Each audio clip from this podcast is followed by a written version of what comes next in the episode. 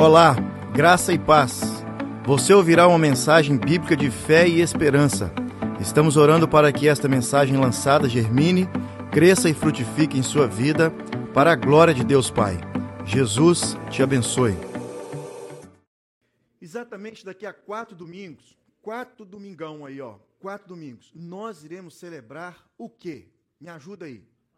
A Páscoa. Ei, Anderson, o Anderson ó, tá antenado aí nas datas. A Páscoa, porque ele está doido para comer aquele almoção da Páscoa. Por isso que eu tenho certeza que ele falou: Oi? É isso aí, vai lá para sua casa. Vamos lá para sua casa. Eu entendo assim, às vezes diferente, sabe? A Páscoa, a Páscoa. E o que remete à sua memória a Páscoa? Pensa comigo. Não pense em comida agora não, por favor. Pensa o que, que quando você escuta a palavra Páscoa, o que vem na sua mente? Primeira coisa que chama a sua atenção, um símbolo da Páscoa, me ajuda aí.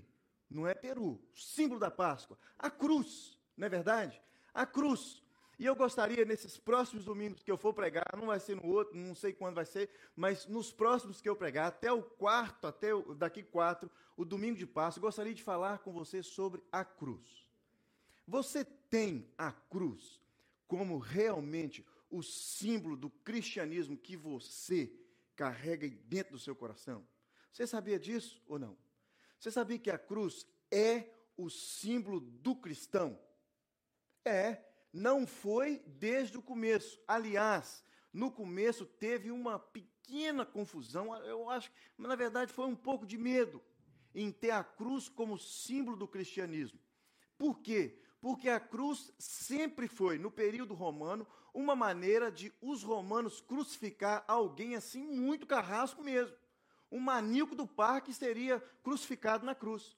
Esse moço aqui, ó, aqui na Dom Vale, ali na Dom Vale, na rua aonde o Caio e a Priscila casou há 12 anos atrás, na Pottery Road, para aquela região ali, quem gosta de andar de bicicleta sabe onde eu estou falando onde a gente para ali, quase morto. Cadê o, o, os meninos ali? Um assassino que matou oito homens, oito. Entre 2015, 16 e 17, foi pego e condenado em 2019. Um serial killer aqui na cidade de Toronto. E enterrava nos potes, nos jarros, no fundo do quintal, porque ele era landscape, ele era um jardineiro. Sabia disso ou não? Aqui do seu lado e hoje é um seriado do Netflix. Incrível. Esse seria crucificado aí no, na cruz. Esse seria um alvo da cruz. Morria na cruz apenas pessoas ruins. Então, a cruz se tornou, naquele tempo, um motivo assim de um pouco de receio de tê-la como o símbolo do cristianismo. Pensaram no peixe, ictus, o nome do peixe, que é um acróstico, um, acró, um acrônomo, sei lá como é que é, negócio difícil, foi lá para a quinta série, não lembro mais, é, que é, se você lê assim, ó, é Jesus Cristo, Filho de Deus, o Salvador. Mas não, a cruz tinha que ser realmente o símbolo do cristão, o símbolo do cristianismo. E Gálatas, capítulo 6, Paulo, ele vai falar assim, olha, a partir do versículo 11: Vede com que grandes letras vos escrevi de meu próprio punho, todos os que querem ostentar-se na carne, esse vos constrange a vos circuncidar, somente para não serem perseguidos por causa da cruz de Cristo. Não queriam a cruz como símbolo, porque as pessoas perseguiam aqueles que tinham a cruz como símbolo. Então ficaram com receio no começo do cristianismo de ter a cruz como símbolo, mas depois chegaram à conclusão que não, não tinha como, não tinha mais jeito. Ela é e será sempre o símbolo do cristianismo, pelo motivo simples: Jesus ter morrido na cruz. E ele continua, versículo 13 do capítulo 6, olha: Pois nem mesmo aqueles que se deixam circuncidar guardam a lei, antes querem que vos, circuncideis, para que se gloriem na vossa carne. E esse é o versículo que eu queria que vocês se atentassem hoje comigo. Mas longe esteja de mim gloriar-me, senão na cruz de nosso Senhor Jesus Cristo, pelo qual o mundo está crucificado para mim e eu para o mundo. Mas longe esteja de mim gloriar-me, senão na cruz de nosso Senhor Jesus Cristo, pelo qual o mundo está crucificado para mim e eu para o mundo. Então, o meu objetivo é fazer com que você reconheça a verdadeira cruz da falsa cruz. O meu objetivo é fazer com que você reconheça a velha cruz, aquela mais de dois mil anos atrás. Reconheça a velha cruz e esqueça a nova cruz que tem sido pregada por aí. Olha que Aidan Wilson Tozer, A.W. Tozer, o mais conhecido aí, teólogo americano e pastor que morou em Toronto, viveu em Toronto e pastoreou ali na Allen Road e morreu na década de 70. Ele disse o seguinte: olha, sem fazer-se anunciar e quase despercebida, uma nova cruz introduziu-se nos círculos evangélicos dos tempos modernos. Ela se parece com a velha cruz, mas é diferente. As semelhanças são superficiais, as diferenças são fundamentais. A cruz, então, é o símbolo do cristianismo. Algumas curiosidades: no início do cristianismo, a cruz não foi aceita como símbolo, porque ainda era usada pelos romanos para executar judeus e cristãos. A cruz passou a ser adotada pelos cristãos como símbolo, porque ela é o centro da mensagem cristã. Cristo morreu na cruz para nos salvar. Evangelho, os evangélicos deixaram de praticar o sinal da sabia que os evangélicos praticavam o sinal da cruz. Era comum para os evangélicos praticar o sinal da cruz. Os evangélicos deixaram simplesmente de praticar o sinal da cruz, porque esse sinal virou uma superstição. Sidão, nós estaríamos ainda fazendo o sinal da cruz. Superstição é tudo aquilo que leva a criar falsas obrigações, a temer coisas ineficazes, a depositar confiança em coisas absurdas. A cruz é apenas um símbolo do cristianismo. A história da igreja informa que houve algumas tentativas de ter outros símbolos, mas todos eles fracassaram, inclusive o peixinho bacaninha lá do ictus fracassou. A cruz é o símbolo do cristão. Os cristãos, mesmo sofrendo por causa da cruz, adotaram a cruz como sendo o símbolo do cristianismo. Os historiadores contam que pessoas desenvolveram naquele tempo ali é, fotos, imagens de burros, de animais, de cavalos sendo crucificados para ilustrar a vida e a história dos cristãos.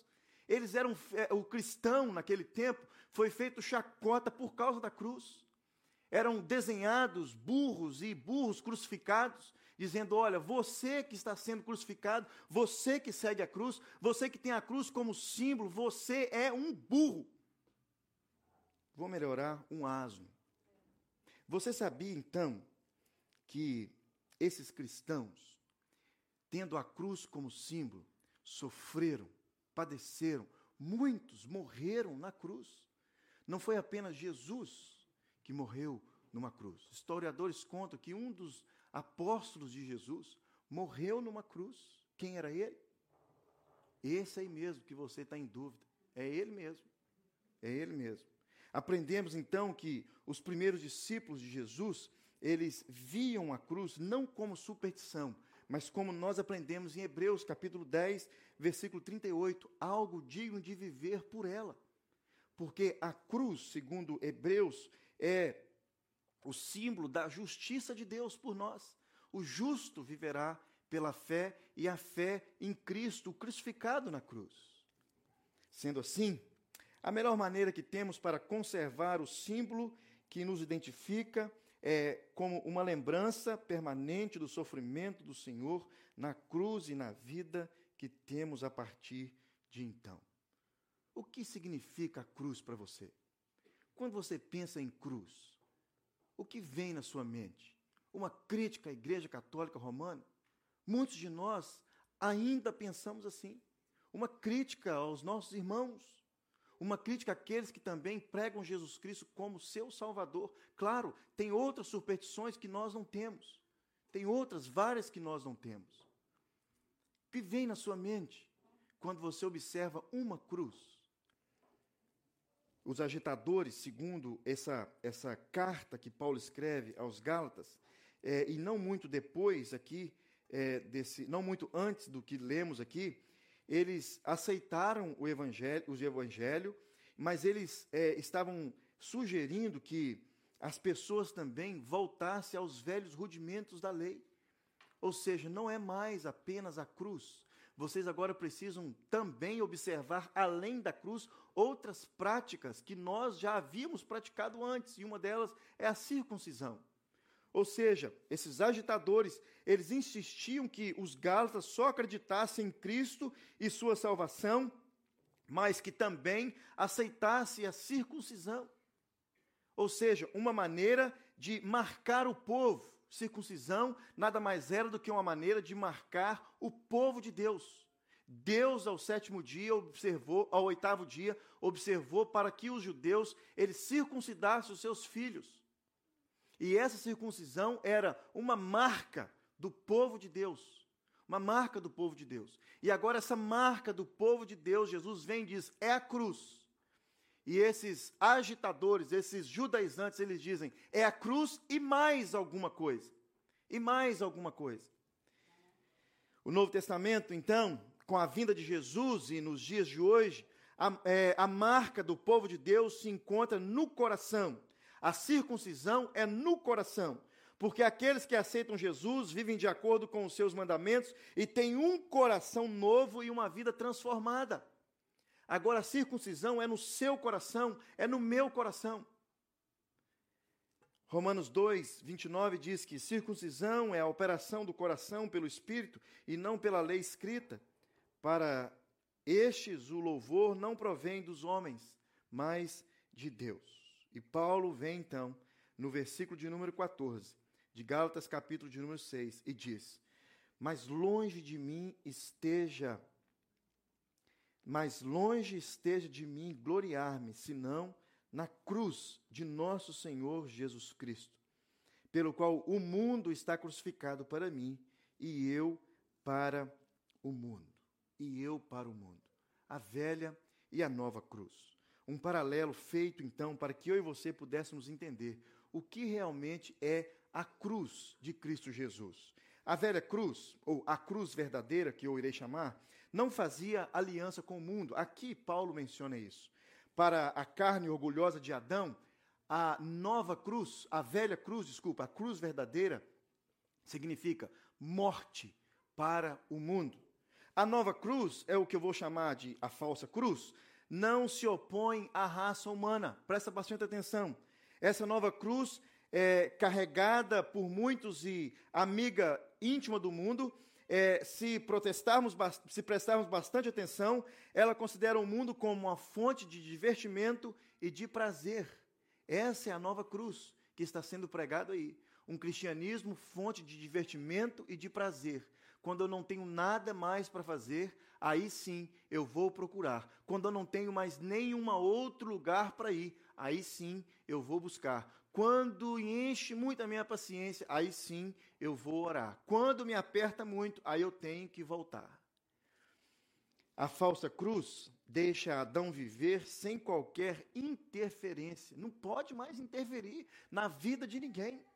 Não pode mais dizer o que está acontecendo para ninguém. Somos todos livres agora. E se falar alguma coisa, eu saio de onde eu estou. Hoje de manhã eu preguei numa igreja e falei sobre, falei sobre a oração, falei sobre a conversão de Paulo. E uma das coisas que eu não estava no meu script, mas eu mencionei lá com coragem, porque era inglês, eu tinha que ler o meu script, porque senão meu inglês é só 15 minutos.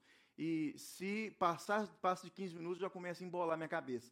Mas surgiu um negócio lá na hora lá, e eu falei assim: por que, que nós só abandonamos as coisas de Deus quando alguém fala alguma coisinha para nós. No trabalho, os caras enchem a gente, a cabeça da gente, esculacham de cima e embaixo. No outro dia, nós estamos lá de novo.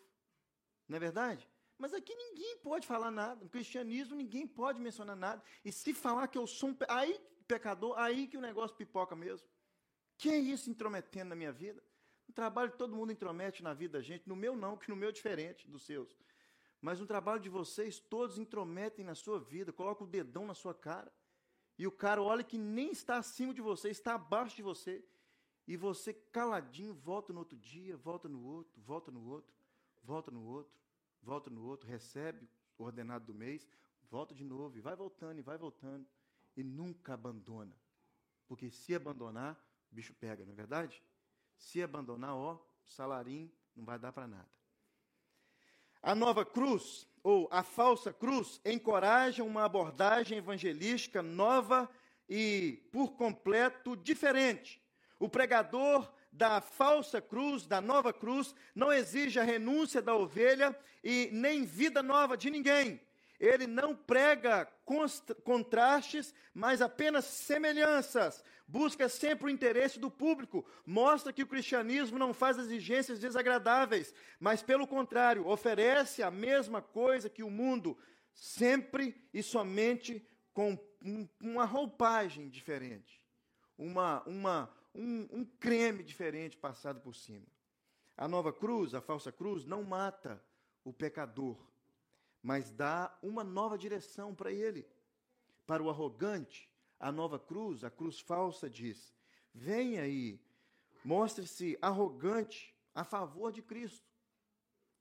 A nova cruz, a cruz falsa, diz para o egoísta: venha aí, vanglorie-se em você mesmo, na frente de Cristo Jesus. Você é bom o suficiente. A nova cruz, a cruz falsa, é, diz para os que buscam apenas emoções, êxtases espirituais: venha e goze da emoção da fraternidade cristã. A nova cruz, a cruz falsa, diz para aqueles que estão em profunda depressão e isolamento social: venha, a igreja é um excelente lugar para você fazer amigos. E é mesmo, e não deixe de ser. Mas a igreja, em primeiro lugar, é o lugar da cruz. É o lugar da cruz. Quando nós evangelizamos, a primeira coisa que nós é, é, falamos é e, e, e, tentamos que o, a pessoa que está sendo evangelizada entenda é que ela é um, um, um pecador assim do mais terrível.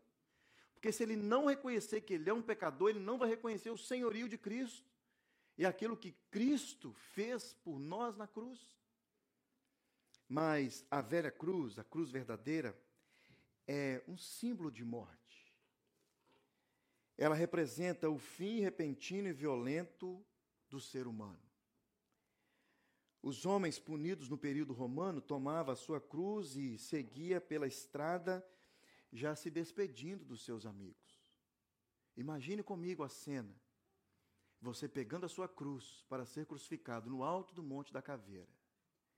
E você carregando essa cruz as pessoas cuspindo em você, as pessoas jogando as coisas em você, as pessoas xingando você. A sua família, é, quem foi em Jerusalém, viu a via dolorosa, um espaço curto, e as pessoas ali, os seus parentes, vendo você indo para a cruz. E junto com você, eles estavam pensando: nunca mais irá voltar. Ele está caminhando para a morte. Ele está caminhando para os seus últimos minutos de vida nessa terra. São os homens punidos no período romano, tem, é, tomava a sua cruz e seguia pela estrada, já se despedindo dos seus amigos. Ele sabia que não mais voltaria, que estaria indo para o seu fim. A velha cruz não fazia acordos, não modificava nem um pouco nada a nossa vida e nem poupava a vida. A verdadeira cruz acabava completamente com o homem, de uma vez por todas. A velha cruz não tentava manter bons termos com a vítima, ela matava a vítima. A cruz golpeava de forma cruel a dura, é, e dura, e quando terminava o seu trabalho, o velho homem já não existia mais. O velho homem já não existia mais. E essa é a cruz de Cristo. Quando nós somos crucificados com Cristo, o velho homem já não existe mais. Quando você pega a sua cruz e carrega a sua cruz, você está dizendo: olha, o velho homem já não existe mais, ele está indo para o matador.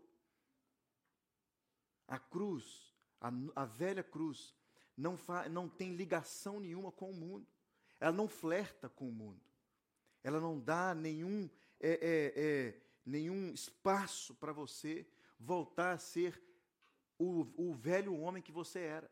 Por isso eu digo para vocês que até hoje eu não entendo e não concordo muito com o termo desviado.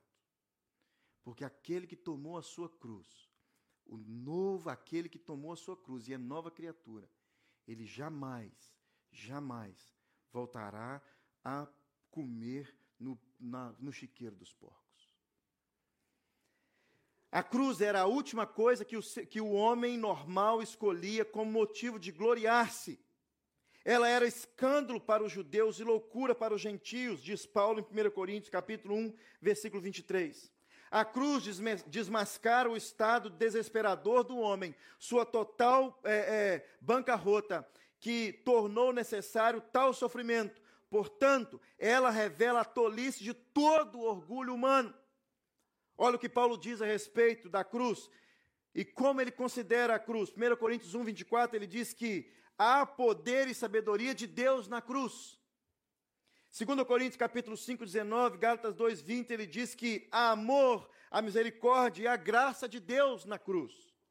Paulo considera a cruz como modelo que os homens deveriam imitar, Romanos 15, 1 e 2, 2 Coríntios 8, 9.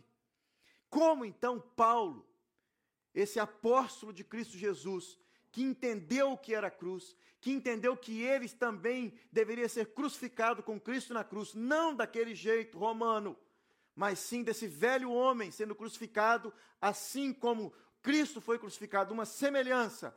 Como Paulo, então, tem condições de gloriar-se na cruz? Entenda, olha, entregando-se a Cristo como seu Senhor e o seu Salvador. Fazendo assim, Paulo estava gloriando, é, é, é, é, dando glória à cruz de Cristo. Segundo motivo, orando para que o poder do Senhor fosse sentido em sua vida.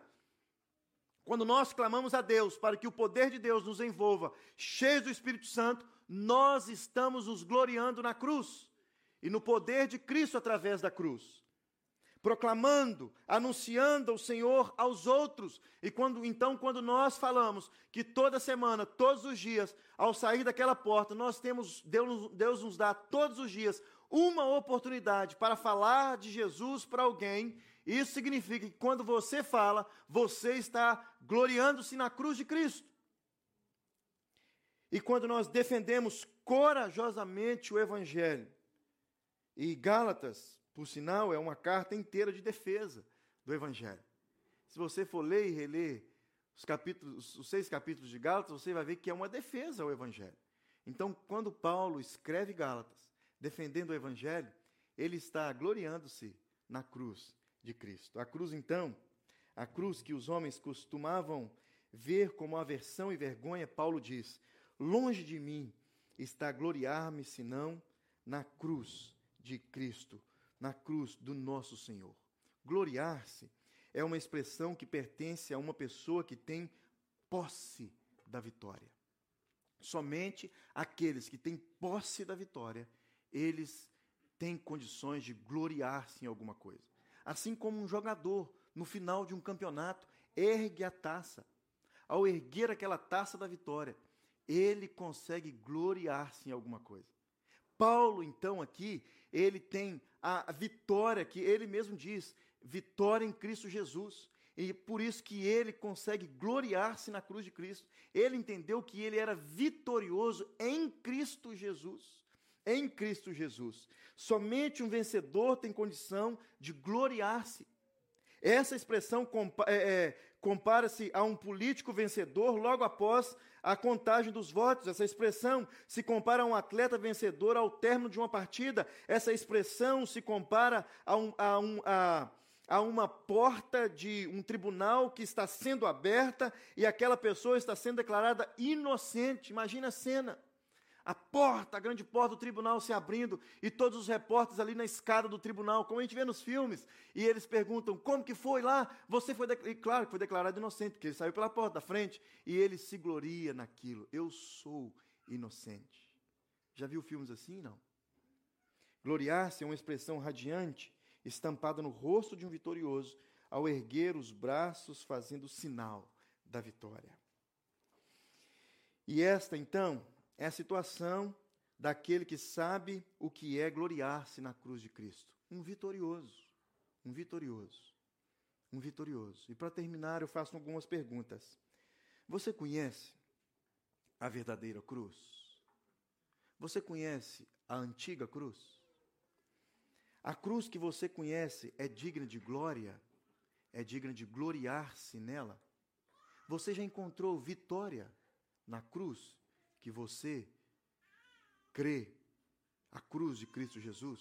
Você já encontrou vitórias na cruz? E ao encontrar vitória na cruz, qual foi a sua reação? Qual foi a sua reação? Qual foi a última vez que você gloriou-se por uma vitória recebida através da verdadeira cruz? Gostaria de convidar você a baixar sua cabeça e fazer uma oração comigo. Nessa oração, você poderia dizer assim: Deus, muito obrigado pela cruz. Muito obrigado, Deus, porque mais uma vez, daqui quatro semanas, quatro domingos, nós iremos celebrar a Páscoa. E ao celebrar a Páscoa, Deus, a cruz será lembrada. Ao celebrar a Páscoa, Deus, sinais da cruz, mensagens a respeito da cruz, pessoas, Deus, pintando, desenhando, filmes a respeito da cruz. Será, Senhor Deus, exposto e será mostrado ao mundo. Deus, mas nós que estamos aqui hoje, quatro domingos antes desse evento, dessa celebração. Deus, uma breve e simples meditação a respeito da verdadeira cruz, da antiga cruz, segundo disse A.W. Tozer. Deus, que o Senhor me ajude, ajude os meus irmãos a entender, Deus, que essa cruz, que é o símbolo do cristianismo, a religião que nós professamos, confessamos, que ela possa ser, Deus, não o motivo, Senhor Deus, de ridicularizar, Senhor Deus, outras pessoas, outras igrejas, outras que têm, Senhor Deus, a cruz como um símbolo principal em tudo que eles fazem. E nós, Deus, como Igreja Vida Nova, o Senhor sabe, Deus, da intenção do nosso coração. Ao colocar, Senhor Deus, uma cruz no meio de uma gota, nós estamos declarando, Deus, que esse também é o símbolo daquilo, a cruz também é o símbolo daquilo que nós confessamos. Jesus Cristo, o nosso Senhor. Que nós possamos, Deus, agradecer Deus pela cruz de Cristo e nela gloriar-nos. Que o Senhor nos ajude. Amém.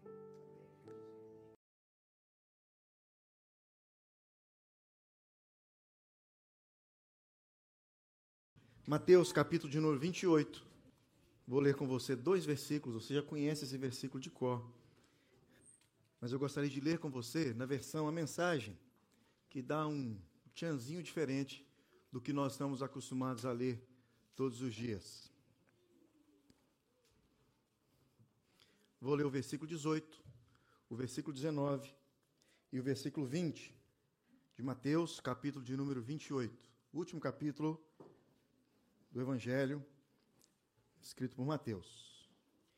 E eu gostaria de conversar hoje com vocês que estão aqui, os que estão na internet, sobre uma igreja bem-sucedida. Você já parou para prestar atenção de que nós, todos nós, gostamos de igreja boa? É, gostamos de igreja boa.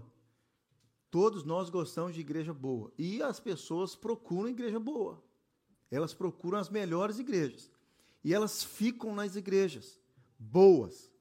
E eu aprendi uma coisa, e eu gostei da ideia da pessoa que disse que nós não ficamos na igreja por causa de Jesus. Talvez se você escutou isso pela primeira vez, você assusta assim. Nós não ficamos na igreja por causa de Jesus. Nós ficamos na igreja por causa de um amigo, uma amizade. Não é Jesus, não. Uma amizade. Porque Jesus está em toda a igreja. Ele está em todas as igrejas. Então, se você for mudar de igreja por causa de Jesus, você vai ter que ir em uma todos os dias. E você vai morrer e não vai dar conta de ir em todas. Então, nós ficamos na igreja por causa de uma boa amizade. Isso mesmo. Se as pessoas que frequentam a igreja não fazem amizades dentro da igreja, cedo ou tarde elas saem da igreja. Isso é assim, ó, batata. Não está no dicionário e nem na, em, em, em, os universitários não disseram, mas é verdade. Uma boa amizade nos faz ficar na igreja. Jesus está em toda a igreja. Jesus, a pessoa de Jesus, porque ele é o dono da igreja.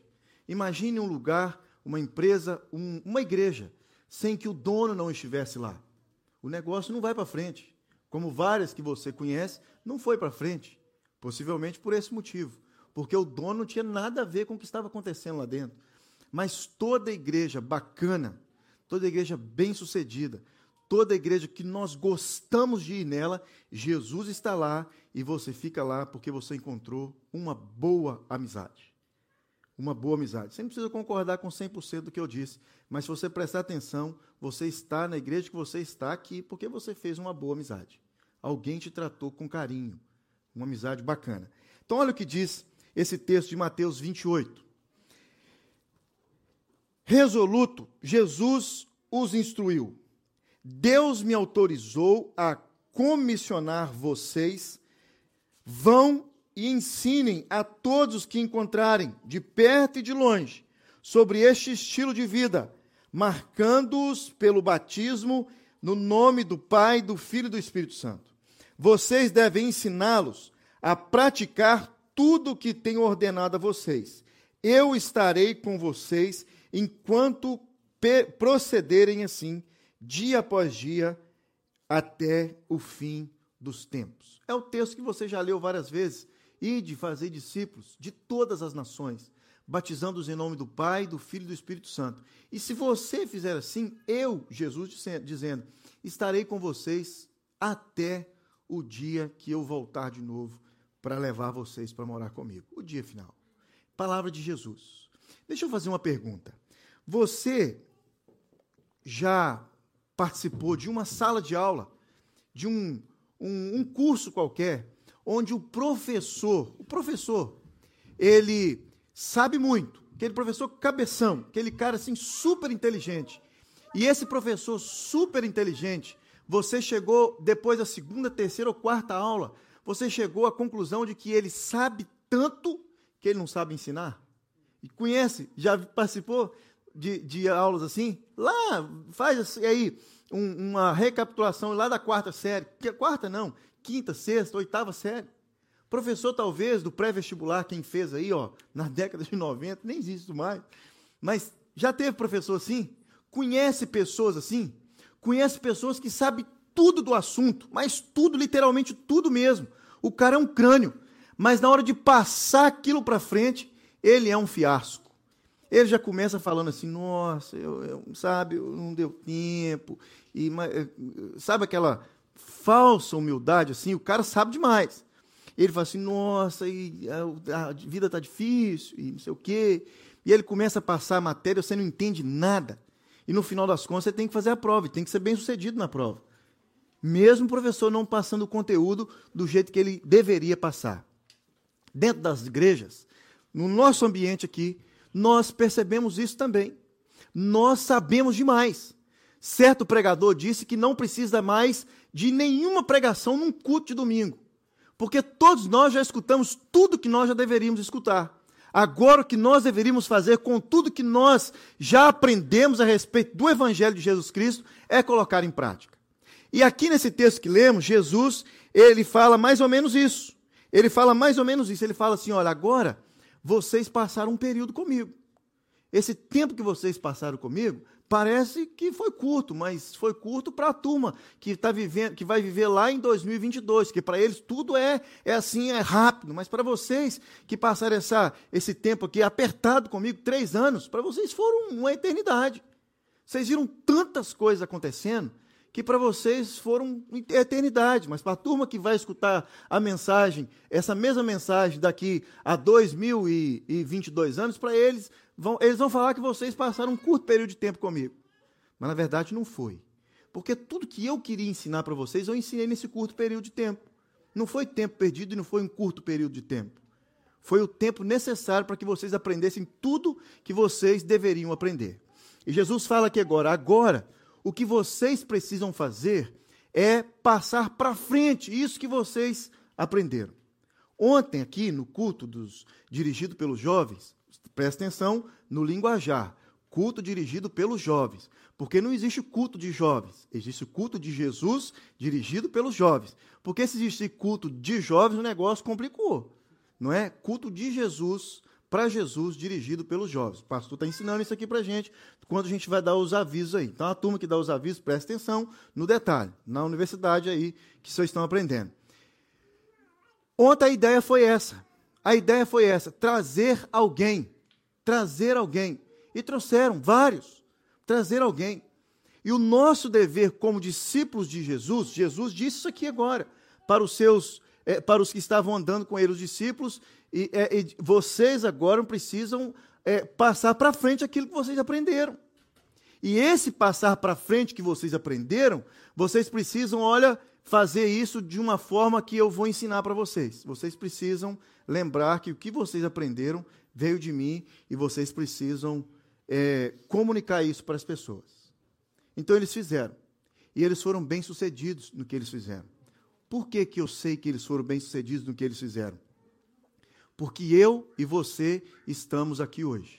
Frutos daqueles homens há 2022 anos atrás que ouviram essa mensagem e eles entenderam a mensagem e eles pregaram o evangelho de Cristo Jesus da maneira com que Cristo instruiu para que eles fizessem. E hoje eu e você estamos aqui. Esse foi um trabalho bem sucedido. E o que é sucesso? Bem sucedido é sucesso. Olha, sucesso é encontrar aquilo que se almeja ser e depois fazer o que é necessário para isso. O segredo do sucesso é a constância do propósito. Mais uma, olha, o sucesso é uma consequência e não um objetivo. A última, Albert Einstein, que disse isso aqui, olha, o único lugar onde o sucesso vem antes do trabalho é no dicionário. Vou repetir essa, que essa foi boa, não é? O único lugar, você precisa entender isso. Vou dar mais um minuto para você, para você é, maquinar isso daí. O único lugar onde o sucesso vem antes do trabalho é no dicionário. Todo sucesso precisa de alguém trabalhando em cima disso daí. Você escutou, quem escutou, você pode escutar na internet depois, no primeiro culto. O pastor disse que na escola bíblica dominical, hoje, aqui na Vida Nova, nós temos quase 200 pessoas entre alunos e professores envolvidos na escola bíblica dominical. Isso não acontece porque alguém decidiu sair de casa quatro e meia antes de você para estar aqui, para lecionar um curso de escola dominical para as crianças e para os jovens e os adolescentes. Não, isso é muito trabalho, é muito trabalho. Tem pessoas que vêm aqui durante a semana para pintar as salas de escola dominical, tem pessoas que vêm aqui durante a semana para organizar as salas da escola dominical, para que os meus filhos e os seus possam chegar aqui 5h30 domingo e encontrar tudo da mais perfeita maravilha lá em cima. Pessoas que saem durante a semana para comprar cadeiras, mesas, preparar os lugares, comprar as revistas, programar o calendário, programar a escala dos professores para a escola dominical. Trabalho, trabalho. Essa mensagem aqui, ó, que eu estou conversando com vocês aqui, vocês acham que ela surgiu agora, do culto das 5h30, entre o culto das 5h30 e o culto das 7h30? Nunca na vida. Nunca na vida. Tem duas semanas que eu estou batalhando em cima desse texto aqui para falar com vocês 30 minutos. Isso quando passou, deixa 30 minutos. Quando é 20, tem que ser 20. Quando ele não está, é 45. É muito tempo batalhando e trabalhando em cima de uma mensagem. Você sabe o que é um sermão? Se você for no dicionário, você não vai encontrar essa definição de sermão. Só o pregador sabe a de verdadeira definição de um sermão. O sermão é uma construção.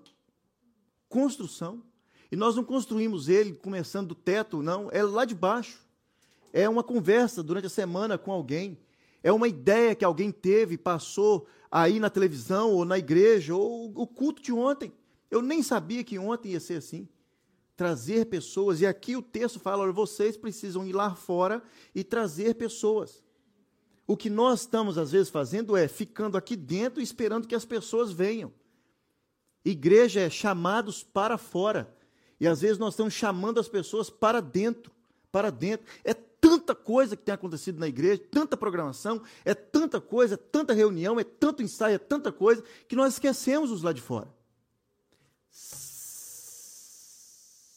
Eu ia falar sexta, mas é domingo. Domingo que vem, no culto das 7h30, nós estamos trazendo aqui uma, uma agência missionária que trabalha em Toronto. E essa agência missionária tem uma, é, uma, uma ideia bacana de ajudar igrejas a sair para fora das quatro paredes. E quem vai estar aqui é um pastor da Sri Lanka, falando como que eles têm ajudado igrejas a sair das portas para fora. Como que eles têm feito isso? Como que eles têm ensinado os jovens da igreja a trabalhar durante a semana das portas para fora, para que lá fora as pessoas possam entender esse texto de Mateus, capítulo 28. Então, o que seria então uma igreja? Deixa eu voltar para o texto, senão não dá tempo. Tem que, daqui a pouco tem que ir embora. O que seria então uma igreja de sucesso? Uma igreja de sucesso sou eu e você com sucesso. Porque eu e você somos igreja. Não é assim? Se eu e você somos igreja, eu e você, é, tendo sucesso, nós seremos uma igreja de sucesso. Então, o que é uma igreja de sucesso? O que é considerado uma igreja de sucesso, uma igreja boa, uma igreja bacana, uma igreja cujo o maior número das pessoas que frequentam ela são pessoas bem-sucedidas, mas não bem-sucedidas financeiramente, porque nós encontramos igrejas em periferias que estão tão bem-sucedidas quanto aquelas, aquelas que estão nos bairros melhores das cidades. Então não é questão financeira, questão monetária. É o que Jesus ensinou para a gente. Nós estamos realmente sendo aquilo que Jesus mostrou e ensinou que nós deveríamos ser. Nós estamos fazendo aquilo que Jesus disse para que eu pudesse fazer e, ao fazer, me tornar uma pessoa bem-sucedida. É isso mesmo. Um crente de sucesso é um crente que faz aquilo que Jesus ordenou que fizesse. Ide e fazei discípulos de todas as nações, batizando-os em nome do Pai, do Filho e do Espírito Santo. Isso é ser um crente de sucesso, uma igreja de sucesso. Então, bem-sucedido é ide e fazei discípulos de todas as nações. E o id aqui, você já escutou isso milhares de vezes. Todo pastor gosta de falar isso, porque isso é simples e é fácil de entender. Não é você ir para o outro continente, não é você ir, é onde você estiver indo. Onde você vai hoje? Ah, pastor, hoje eu vou para casa. Mas lá tem um elevador, que pode ter alguém dentro do elevador. Pastor, um, o pastor pergunta: para onde que você vai hoje? Ah, eu vou lanchar com a galera. Mas lá no lanche da galera tem uma garçonete, alguém que vai te servir, e a pessoa do, da, do caixa que você vai pagar, que precisa ouvir alguma coisa de Jesus. Deixa eu só dar uma dica para você. Aqui nesse posto de gasolina, aqui do lado, tem uma moça moreninha que trabalha ali. Ela trabalha ali e trabalha no Walmart, no Canadian Tire. Desculpa, é outro que trabalha no Walmart. Ela trabalha ali e trabalha no Canadian Tire, ali na frente. E ela sabe que nós somos pastores aqui, que nós abastecemos o carro ali. E no meio da pandemia, ela me perguntou: e aí, como é que está a situação da igreja? Eu falei assim: a igreja está funcionando, ué. Normal. Mas não pode gente lá dentro. Assim, é tudo pela internet, filha. É mesmo, tudo pela internet? Que bacana. Como que essa moça perguntou isso para mim? Porque ela sabe que do lado do posto de gasolina tem uma igreja e que alguém um dia falou para ela que eu sou o pastor daquela igreja. E diga-se de passagem, quem falou com ela que eu sou o pastor da igreja foi eu mesmo. É, foi eu mesmo. Ninguém deu uma foto e ela colocou lá, uma foto lá na parede do posto, esse é o pastor. Quando ele vier, eu vou pegar. Não, eu é que falei com ela. Não, não tinha ninguém, estratégico, não tinha ninguém no posto naquele dia.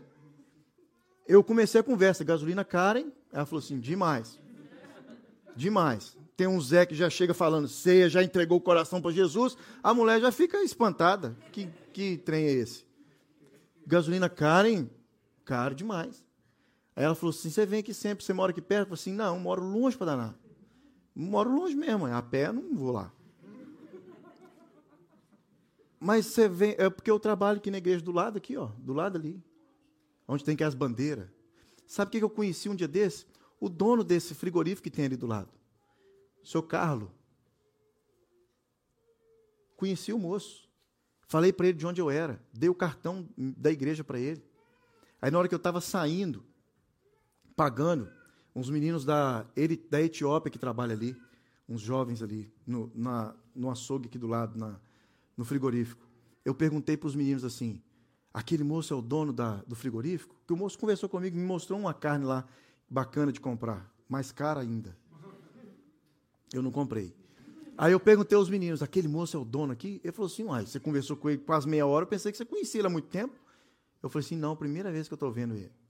E o moço, cheguei lá outro dia, de máscara, ele me reconheceu. Ah, você é o pastor ali da igreja do lado, né? Eu falei assim: isso aí da igreja do lado. E já abriu. Falei assim, há muito tempo. Primeiro que o açougue. Há muito tempo. Como que nós pregamos esse evangelho? Como que nós fazemos discípulos? Você não precisa ir para dentro de um seminário. Você não precisa fazer mil e uma pergunta. Você não precisa ir atrás de muita gente para você ser informado de tudo. Escutou, Lucas? Para de perguntar como é que vai para o seminário, como é que faz, o que, que faz. Faz, filho. Já respondi aquela conversa duas semanas atrás. O Jesus disse isso para os seus discípulos. Enquanto vocês estiverem indo, vocês precisam conversar a meu respeito para alguém. E ao conversar a meu respeito para alguém, vocês precisam falar de tudo aquilo que eu ensinei para vocês. Já estamos caminhando dentro da igreja há muito tempo. Há muito tempo caminhando dentro da igreja. Já aprendemos coisas demais. Coisas demais. Desabafei, deixa eu voltar agora para o assunto. Os discípulos eram pessoas ensináveis. Os discípulos eram pessoas que buscavam a sabedoria do mestre. Na escola filosófica grega, um discípulo era uma pessoa que se submetia a um talentoso mestre. Isso mesmo. Todo discípulo ele andava do lado de um mestre, não era atrás, era do lado. Todo discípulo ele andava do lado de um mestre e todo mestre tinha que ter pelo menos um discípulo, porque se no dia que aquele mestre morresse, ele não, se ele não tivesse passado todo o seu conhecimento para um discípulo, tudo que ele aprendeu durante toda a vida iria ser em vão, desperdício. Ou seja, ele não ia ser mestre nenhum, ia ser um falso mestre. Porque um mestre de verdade, ele quer que todo o seu ensinamento, tudo aquilo que ele sabe, toda a sua sabedoria, seja passado para outra pessoa, para que não morra a sucessividade ali do seu, do seu conhecimento. E Jesus fez isso não apenas com 12 pessoas, depois com 70, depois com mais. Os 12 fizeram com outros 12 e fizeram com 120, foram fazendo até chegar a mim e a você. O Novo Testamento define um discípulo como uma pessoa que crê em Jesus e então investe o restante da sua. Presta atenção. O Novo Testamento define um discípulo como uma pessoa que crê em Jesus e então investe o restante da sua vida é, aprendendo e seguindo o Mestre de perto. Ser discípulo é a decisão de uma pessoa responder ao chamado do Mestre e cuja vida inteira é de obediência. Os discípulos de Jesus. Os primeiros quatro. As duas duplas de irmãos Venha, siga-me. O que, que eles fizeram? É claro, agora. Agora. Seguiram Jesus pelo resto da vida. Jesus passa na coletoria de, de, de impostos, impostos dos, dos, romanos, e ele chama o moço, o moço segue na hora. Jesus fez isso comigo e com você. Ele nos chamou, a Bíblia fala que Cristo literalmente nos chamou. Goste você ou entenda ou não, nos predestinou. É. É isso mesmo. Ele nos fez ser o que somos. E ao nos escolher, e ao nos escolher, nós aceitamos esse convite. E agora nós somos considerados discípulos de Cristo Jesus. João 8, 31 diz: Jesus disse aos seus discípulos, que, os que haviam crido nele: Se vocês permanecerem firmes na minha palavra, verdadeiramente serão meus discípulos. Se vocês permanecerem firmes na minha palavra, verdadeiramente serão meus discípulos. Aqui responde uma pergunta. Então, pastor, aqueles que não permanecem firmes na, na palavra de Jesus não são discípulos. Não são discípulos. Então, sucesso é. O que é então ser uma igreja de sucesso? Uma igreja de sucesso é aquela que possui o maior número de discípulos. Uma igreja de sucesso é aquela que possui o maior número de pessoas que entenderam que são discípulos e que agora servem o mestre, anda do lado do mestre e eles fazem tudo aquilo que o mestre mandou. Já viu que era brincadeira? O mestre mandou? Mais ou menos daquele jeito. Então, essa é uma igreja de sucesso. Uma igreja que tem o maior número de discípulos. João 15, 8 diz: Se permanecerdes em mim e as minhas palavras permanecerdes em vós, pedireis o que quiserdes e vos será feito. Gustavo explicou isso aqui na segunda-feira, assim de uma forma fenomenal. Não é verdade? Legal a explicação do Gustavo. Nisso é glorificado o meu Pai, pelo fato de vocês darem muitos frutos, e assim serão meus discípulos. Agora ele vem com outra ideia. Vocês permanecem em mim, na minha palavra, e ao permanecer na minha palavra, vocês vão dar muitos frutos. E ao permanecer na minha palavra e dar muitos frutos, vocês serão conhecidos como meus discípulos. Permanecer na palavra e dar fruto. Vamos um pouquinho para frente e eu explico para vocês o que é isso daqui a pouco. João 15, 16 diz: Não fostes vós que me escolhestes, mas eu escolhi a vós, e vos designei para que vades e deis fruto, para que o vosso fruto permaneça. Para que o vosso fruto permaneça cinco, seis, sete coisas que eu gostaria que você levasse para casa hoje, bem rápido. Olha, primeiro, é impossível ser um discípulo que dá bons frutos para Deus se antes não tiver tido uma experiência real de conversão a Cristo através do arrependimento de seus pecados. Impossível se considerar um discípulo de Cristo sem antes ter tido uma comunhão com Cristo, a ponto de você reconhecer quem você é, ninguém, um zero à esquerda, um pecador nas mãos de um Deus irado. E ao, se, ao reconhecer que você é um pecador falho, falido, você reconhece que você precisa de ajuda. Só a partir do momento que você tem esse sentimento no seu coração, e então Cristo ele vem te chamando, te chamando, te chamando, e você ouve a voz de Cristo, esse chamado de Cristo, e ao ouvir a voz do chamado de Cristo, você reconhece que Ele, Cristo, está te chamando, e você reconhece quem você é, e ao reconhecer quem você é, ninguém sem Cristo, você se arrepende de tudo que você tem feito. E então Cristo vem e ó, te abraça de uma forma bacana. Então, em primeiro lugar, é, é, impossível ser um discípulo que dá bons frutos para Deus sem antes ter tido uma experiência de conversão a Cristo Jesus. Dois, para ser um discípulo que dá bons frutos para Deus, devemos viver uma vida de santificação, isso é, continuamente dizer não ao pecado e consagrar-se a Deus. Vou chamar isso para você entender melhor de desintoxicação. Desintoxicação. Você viveu uma vida inteira até então sem Cristo Jesus. Uma vida toda lamaçada do pecado. Uma vida toda sem, sem a presença de Cristo Jesus.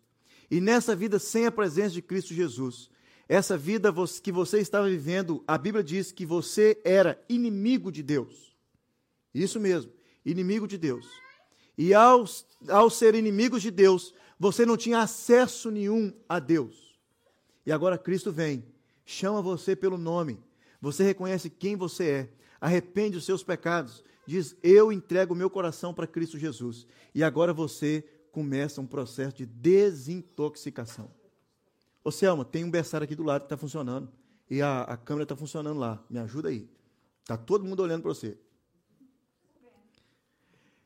Esse processo de desintoxicação é um processo que nós precisamos todos passar por ele todos passar por ele. Alguns passam por ele assim, ó, mais rápido. Outros demoram um pouco mais nesse processo de desintoxicação. E eu digo para você o porquê. Porque todos nós somos diferentes, não é assim? Já pensou se toda nutricionista, quando fosse atender você, dissesse a mesma coisa para todas as. A, a, vamos colocar aqui, os homens também, hoje, o homem está indo nutricionista, né? Já pensou? Era uma consulta de 10 minutos. Porque iria estar tudo já no papelzinho ali, ela ia dizer tudo de cor, porque todo o processo de desintoxicação ia ser igual para todo mundo. Não é verdade? Mas não. Todos nós somos diferentes. Todos nós, e graças a Deus por isso. Graças a Deus por isso. Graças a Deus. E nós precisamos então entender que já em Cristo Jesus, o nosso pe pecado perdoado em Cristo Jesus, agora passamos por um processo, e esse processo chama santificação. Essa santificação, ela vem de Deus. Ela vem de Deus, mas você tem uma parte importante nela. Você precisa entender isso. Você precisa entender isso. Você faz um papel importante nesse papel que Deus opera na sua vida. Esse Deus soberano, esse Deus que é todo soberano, que conhece a minha vida e a sua muito bem, esse Deus soberano, ele também precisa que eu e você tenhamos uma responsabilidade.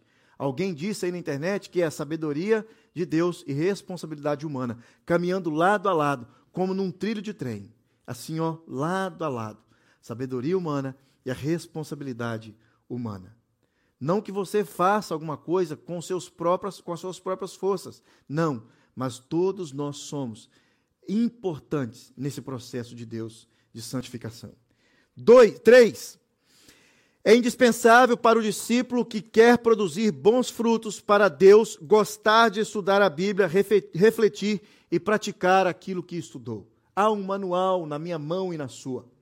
Há um manual disponível para mim e para você. Há um manual que Deus preservou durante todo esse tempo para mim e para você. E esse manual é a própria palavra de Deus, a palavra do Mestre. Esse mestre que caminhou durante três anos com seus discípulos, hoje caminha comigo, com você, lado a lado, através da palavra que ele deixou para mim e para você, a Bíblia Sagrada. A Bíblia Sagrada, nós andamos, é, é, nós caminhamos e nós dependemos da palavra de Deus. Ela é o manual de Deus para mim e para você. Como está a sua leitura da palavra de Deus? Como você tem caminhado do lado do Mestre? Você que já é um discípulo dele, como você tem caminhado do lado do Mestre? Na, na leitura da palavra de Deus? A palavra de Deus é o meio hoje e sempre foi, mas o meio hoje, principalmente hoje, nesse mundo de informação que vivemos, mais seguro de conhecer quem é Deus. De conhecer qual é a ideia do mestre, o que o mestre quer de mim, o que o mestre quer ensinar, o que o mestre quer que eu passe para as pessoas, o que o mestre deseja que eu faça amanhã de manhã, o que o mestre quer que eu faça daqui a 10 anos, como o mestre quer que eu esteja daqui a 50 anos. Palavras do mestre. Esse mestre caminhou lado a lado com ele durante três anos, hoje caminha comigo, com você, lado a lado, através da sua própria palavra você encontra na palavra de Deus tudo aquilo que você precisa para se tornar um discípulo bem-sucedido. Mas se você não pegar essa palavra, ler essa palavra e praticar, entender e praticar aquilo que está na palavra, ai, gente, aí fica um pouco complicado, não? Não fica complicado? Quatro, para dar bons frutos para Deus, tem que buscar os dons espirituais, os dons do Espírito Santo e viver diariamente a direção, na direção do Espírito Santo de Deus. Talvez você não entendeu isso aqui direito. Talvez na igreja que você veio, todos nós viemos de alguma igreja. Acho que pouquíssimos aqui, o Pedro e a Júlia, talvez, que nasceram aqui na igreja. E os meninos que eu acabei de mandar para a salinha. Todos nós viemos de alguma igreja, de algum lugar. Todos nós viemos. Todos nós já fomos ensinados em algum outro lugar. Já participamos de. Letícia, né, disse também? Participamos de alguma outra igreja. Isso é um desafio, sabia? É bênção, mas também é um desafio. Porque você agora está participando desta igreja. Talvez você escutou já milhões de coisas a respeito de buscar os dons espirituais. Talvez falaram para você que se você não buscar os dons mais altos, quando eu falo mais alto, não falo mais alto de degrau não mais alto, de voz mesmo, aquele que grita mais alto, aquele que faz um negócio assim pipocar, e se você não buscar, esse não está bom. Talvez muitos vieram de contexto assim. Mas a palavra de Deus nos ensina que nós realmente precisamos buscar os dons de Deus. E que, o que são esses dons? Aprendemos aqui quarta-feira. Aprendemos aqui, eu acho que na última vez, com o presbítero Lincoln, aqui na quarta-feira, sobre os dons espirituais. Dom é tudo aquilo que você gosta de fazer e faz de graça. O que, que você gosta de fazer e faz de graça? Ah, pastor, eu amo receber gente lá em casa. Né, Ed? Eu amo receber gente lá em casa. Né, Eduardo? Isso é um dom, sabia? Isso é um dom de Deus. É um dom de. Como é que é o nome desse dom mesmo? Que é a palavra difícil lá? Hospitalidade. É um dom de hospitalidade. Isso mesmo. Pastor, eu gosto de ouvir as pessoas. Eu gosto de parar e escutar as pessoas. É um dom de Deus. Pastor, eu sou apaixonado com o microfone, com o palco. Eu não tenho medo de palco, eu gosto de palco. É um dom, sabia? Tem gente que treme até as pernas, quando até é, as pernas mesmo, né? Tem gente que treme o corpo todo quando vem aqui na frente. Não é o dom dele. Não é o dom da pessoa. Vir aqui na frente e durante 30, 40, 50 minutos falar alguma coisa. Engasga, a boca resseca. Não é o dom, né, Dalberto? Dalberto chega a chorar quando vem aqui na frente. Qual é o seu dom? O que você gosta? Pastor, nunca descobri qual é o meu dom. É, é simples. É simples. Se você parar e prestar atenção, você descobre amanhã, de manhã, o que, que você gosta de fazer. E faz assim com todo prazer, quando Deus assim enche o seu coração e você faz sem reclamar. Não é levar a pessoa na sua casa no fulano, come demais, está doido. Ah, tá doido, a menina pequena daquele jeito, ela come demais. E olha que ela tinha jantado na casa da tia um dia anterior, meia hora antes. Come demais. Não é isso, não. Viu, gente? Não falamos isso de você, viu, Benção, que foi lá em casa ontem, quando você saiu. Falamos assim, como que nós falamos, Suzana? Que turma bacana que saiu daqui hoje, hein? Que bacana. Eduardo, a Suzana elogiou você a noite toda. Eu aqui dormi o sono pesado, não vi se ela sonhou e falou seu nome alto lá. Que menino bacana. Não foi o mesmo quando o Ed saiu semana passada, viu, Ed? O que, que você faz com prazer, gente? Na casa de Deus? Gosta de chegar cedo? Tem dons aqui na igreja para pessoas que gostam de chegar cedo. Para pessoas que não importam com o horário de ficar nos dois cultos.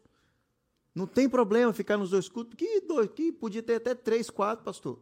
Ficaria. Então, buscar os dons do Espírito Santo de Deus. Cinco. Para ser um discípulo que dá bom fruto para Deus, temos que compreender que nosso dom e talento não é, são para servir a Deus e aos nossos irmãos. Não é para você se gloriar dele. Nossa, que bacana! Eu sei cozinhar e gosto de levar a gente lá em casa. E quando vai, todo mundo elogia minha comida. Que bacana, comprei um carro top agora, vou dar carona para todo mundo, mas se entrar no meu carro com o pé sujo, é, baiano, já vi, escutei isso aí. Nossa, eu gosto do microfone, mas quando tem sete músicos no louvor e me dá só dez minutos para pregar, não, presta não. No máximo duas e meia, Vitor. No máximo duas e meia. E se for música que repete muito, ó, pode cortar na metade. Que dom é esse de trazer uma palavra de bênção para a vida dos irmãos? Pastor, não tem problema chegar cedo na igreja, não. Não tem problema. Mas deixa eu falar um negócio com o senhor. Eu chego cedo e saio a hora que eu quero, hein? A hora que der na cabeça aqui, eu vou embora. E se me der fome, é aí que eu vou embora mesmo. O que, que você faz sem reclamar, sem murmurar, sem jogar peso nas costas do seu irmão de trabalho, irmãos de dom, irmão de serviço. E esse dom, ele não é para você. Deus deu para você uma caixa de ferramenta, que eu gosto de chamar de dom. E dentro dessa caixa de ferramenta tem ferramentas de todo jeito para que você possa usar para abençoar, para glorificar a Deus e abençoar outras pessoas. O que, que você gosta de fazer para abençoar outras pessoas e você faz de graça. Claro que nunca é de graça. Deus pagou um preço muito alto por você. Então, cinco. Cinco. Para ser um discípulo que dá bom fruto para Deus, temos que compreender que o nosso dom e o nosso talento são para servir a Deus e aos nossos irmãos. Sexto e penúltimo. Para ser um discípulo frutífero, temos que compreender que nós vivemos inteiramente para a glória de Deus e devemos pertencer inteiramente a Deus. 1 Pedro 8, versículo 18 e 19 diz assim: Olha, sabendo que não foi as, com coisas corruptíveis, como prata e ouro, que fostes resgatados da vossa vã maneira de viver, que por tradição recebeste dos vossos pais, mas com o precioso sangue de Cristo Jesus, é, que é, é, como de um cordeiro imaculado, todos nós fomos comprados. Então, quem nós somos? Preciosidades compradas. não por ouro e prata, pelo sangue de Cristo Jesus na cruz.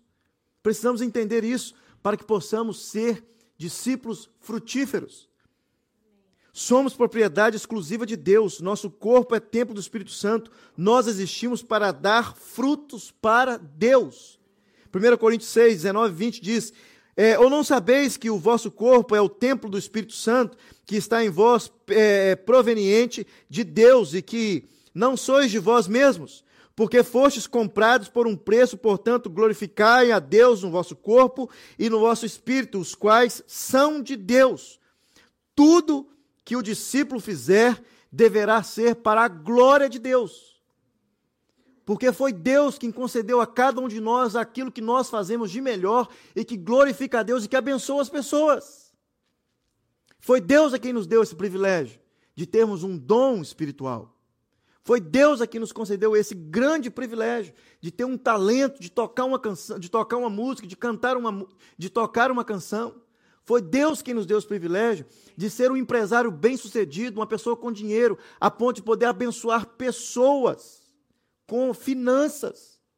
Não estou falando de dízimo de oferta, não. Estou falando de abençoar literalmente pessoas aí fora, a sua família. Foi Deus quem concedeu a você esse privilégio. E sétimo e último lugar, eu gostaria que você entendesse esse um pouco mais do que os outros seis. Para sermos discípulos frutíferos na vida cristã, não podemos ser negligentes. Eu escutei hoje, naqueles videozinhos que passam no, no YouTube, rapidinho ali, não sei o nome daquele mais, é, é short? Isso, shorts. É, aquele é, sulista Portela, como é que é? Um, um cara que fala bem carregado, um barbudo assim, ó. Ele mora em São Paulo hoje. Oi? Cortella. Cortella. Ele disse o seguinte: é, a geração Z, que é a geração que nasceu de mil, entre 1996 até 2009, é chamada de geração Z. Essa, a, a geração que nasceu de 2010 até 2022, 2023, é a geração alfa. Uma antes dessa, que é a minha geração, é a geração dos milênios, que nasceu aí na década de 80. Mas a geração que está entre os milênios e a geração que está entre os, a geração alfa, que é a geração é, Z, essa geração é uma geração do é, tudo pronto, tudo rápido. É a geração que já nasceu com o iPhone na mão. É, com o telefone na mão. Vou falar o iPhone não, mas dá para fazer propaganda não. Com o telefone na mão. É a geração que começou a descobrir quando lançou os restaurantes com fast, com, com o drive-thru. É, não existia isso. Lá, não é, Ed? Lá naquela, naquela época lá de levar a Renata para passear no restaurante, não existia isso. Principalmente no interior. Agora todo lugar tem, tudo muito rápido. E essa geração que é tudo muito rápido é uma geração que também se acomodou em algumas coisas. É, se acomodou em algumas coisas. Duas delas para você rir um pouco e prestar atenção, e os que estão nesse, nesse, nesse patamar para rachar fora dele logo. Casa-se hoje com quantos anos? Quantos anos que seu pai casou? Tem um trabalho, um estudo feito aqui no Canadá, aqui no Canadá, com mais de 300 igrejas e mais de 400 depoimentos dentro desse estudo com a geração Z, a geração aí de 1996 até a geração de 2010. De 20 em 20 anos eles contam essas gerações. Então, essa geração, ela está cinco anos mais atrasada do que a geração dos seus pais. Em tudo. Na espiritualidade. Para elas alcançarem a espiritualidade dos seus pais, elas vão ter que caminhar mais cinco anos. Perderam cinco anos. Para elas casarem, elas tendem a casar cinco anos mais tarde do que os seus pais casaram para elas se tornarem bem-sucedidas financeiramente depois que formam na universidade, cinco anos atrás de seus pais, em todos os aspectos da vida. Esse estudo feito dentro das igrejas. Dentro das igrejas. Cinco anos de atraso está a geração Z e ainda não sabe, segundo os estudos, quantos anos de atraso está, estará a geração alfa, que é a geração dos meus filhos. Não é atraso de inteligência, atraso em outras coisas. Atraso em outras coisas. Eu gostaria que você entendesse isso. Ne valores. negligência. Nunca houve na face da terra uma geração que negligenciasse tanto quanto essas duas últimas que estão aí na nossa, na nossa frente.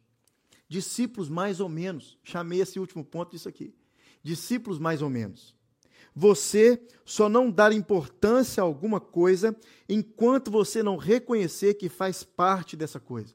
E por essa pluralidade, esse mundo globalizado que vivemos hoje, fazemos parte de muitas coisas ao mesmo tempo.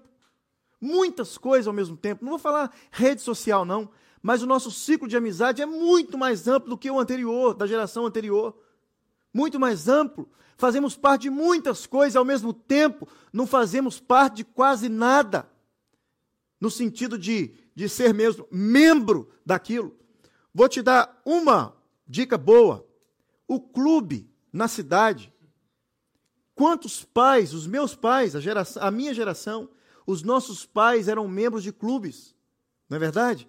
ABB, UBA, não sei o que, clube e tal. Hoje nem o AMCA, que pagava antigamente 25 dólares, essa geração não é membro mais. Aí vem um e anima todo mundo e vamos ser membro, vamos para academia, paga mensalidade. Quantos que eu sei que paga mensalidade nunca pisou depois da segunda semana na academia?